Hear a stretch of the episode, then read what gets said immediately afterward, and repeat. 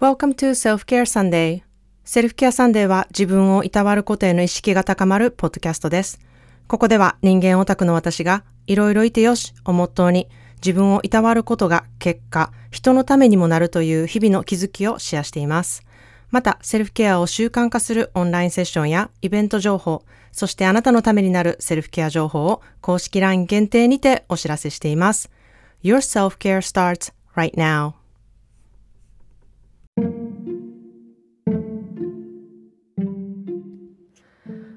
皆さん、こんにちは。カルフォルニアからセルフケアスペシャリストのまーちゃんです。いかがお過ごしでしょうか？えー、私は日本の本は今のところ、あの、キンドルでしかちょっと読めてないんですけれども、まあ、Kindle でね、読めることがすごく、あの、幸いだなっていうふうに思ってます。で、以前から私、西かな子さんの本が大好きで、あの、本当に今まで出てるものは読み尽くしているんですけれども、あの、また私のこの人間オタクぶりが出ましてですね、あの、西加奈子さんのことを知るために、あの、彼女の、あの、インタビューだったりとか、うん、ラジオのインタビューだったりとか、雑誌だったりとか、もういろいろあらゆるインターネットに出てる情報っていう情報を、あの、あさってって読んでたりとか聞いたりとかしてるんですね。で、まあ、西加奈子さんの勧めている本とか、うん、あの、西加奈子さんが気に入ってるね、著者の本っていうのは、結構私も、あの、すでに読んでることが多くて、あ、やっぱりこの人もこの本好きなんや、みたいなことを感じることが多くてですね。また、あの、彼女は結構、海外の著者の方の本が好きなので、あの、その本を、で、私が読んでないものとかを、こう、原本で読んだりとか、あの、するくらい、ちょっと、あの、気持ち悪いくらいストーカー並みのファンみたいになってるんですね。で、あ、まあ、ちょっとなんか、偉そうに言ってる感じになるんですけれども、あの、私は彼女のすごい、こう、人間らしい、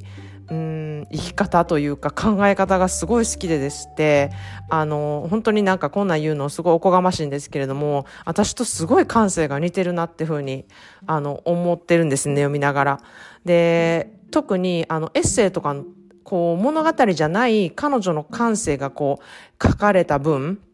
では、あのわあ、すっごいわかるなとか、私も同じこと思ってるわ、みたいなことがすごく多いんですね。で、あの、完全に西さんも人間オタクなんですよ。で、その、なんていうか人間オタクぶりっていうのが、やっぱり彼女のエッセイとかインタビューとかそういうのにすごい現れてくるので、うん、あのすごいそういうとこで共感を感じるんですね。で、今日の、あの、ちょっと紹介したい西加奈子さんの家っていう、あの、エッセイなんですけれども、そこに、あの、すごい人間オタクぶりというか、うん彼女のその人間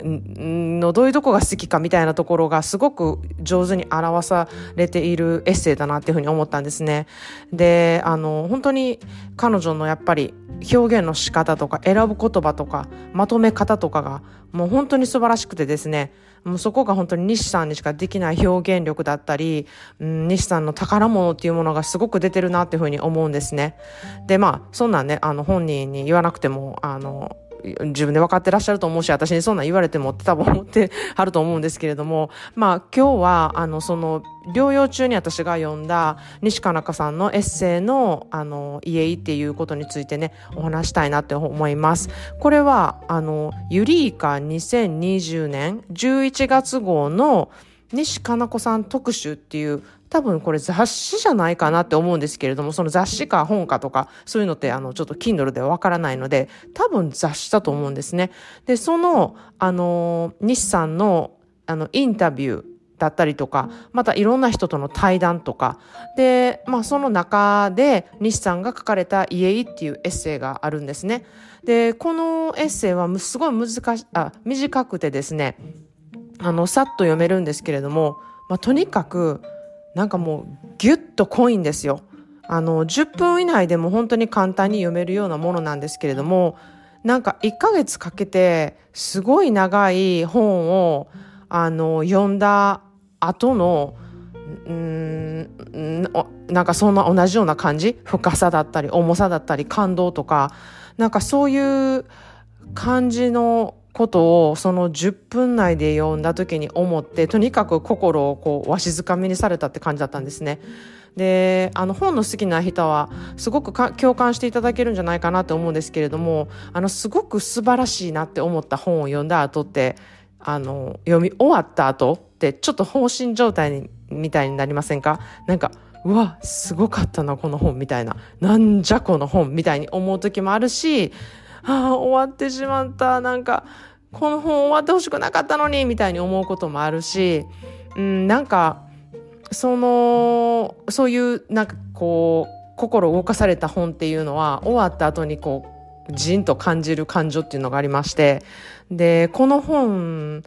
うんはもう本当にそんな感じだったんですね。うわ持ってかれたみたいな感じでちょっと本当に放心状態みたいになったのとなんか、まあ、西さんの本は大概そういうことになる本が多いんですけれども結構こう長い本だったりとか、うん、するんですがこれは本当に10分っていう短い中でうわ持ってかれたなってすごく思ったんですね。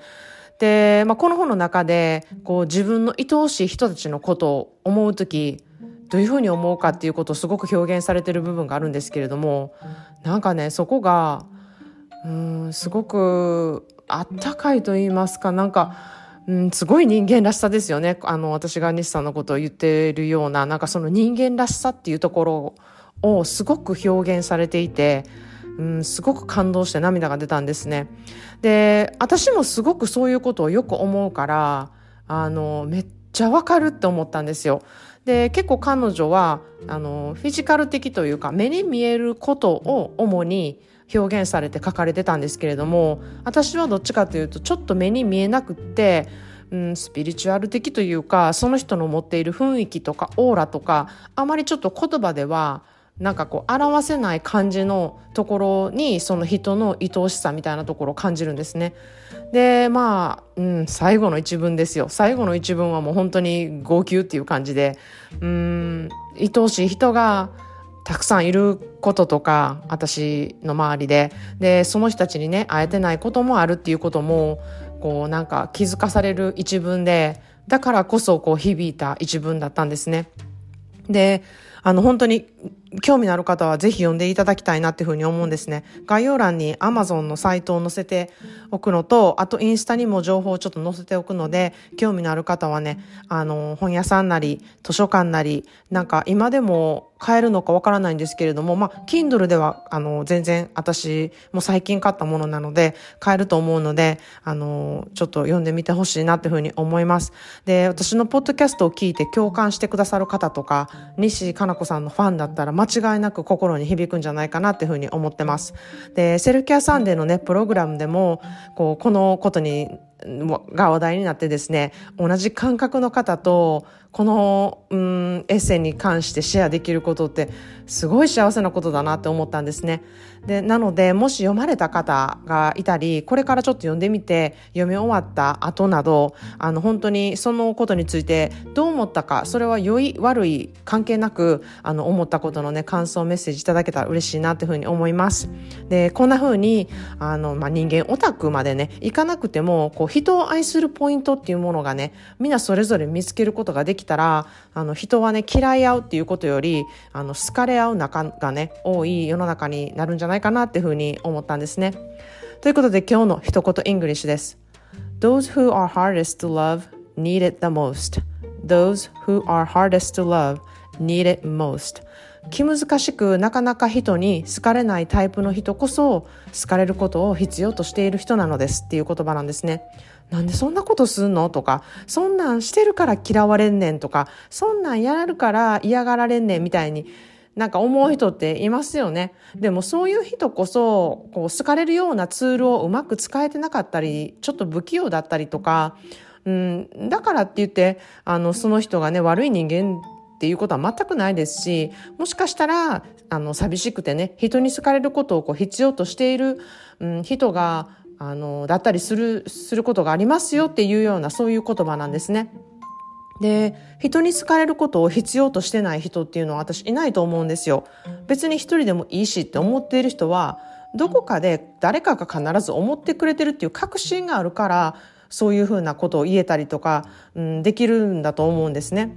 でまあ本当に苦手な人だったりこう人にねあまり好かれるタイプじゃない人も、まあ、表向きはそうであってもこうちょっと見方を変えて、うん、この人のいいところってどこなんやろみたいな風にちょっと奥深く観察するっていうこともあの大事かなっていうふうに思うんですね。そこでなんかこううわこの人こんなめっちゃ素敵なとこあるやんみたいなものを見つけた時は本当になんか掘り出し物を見つけたなんか気分に本当になるんですね。で人を嫌うことっていうのは本当に自動的にできる人が多くてですねあの人を好きになることに努力してる人っていうのは私はすごく少ないなって感じます。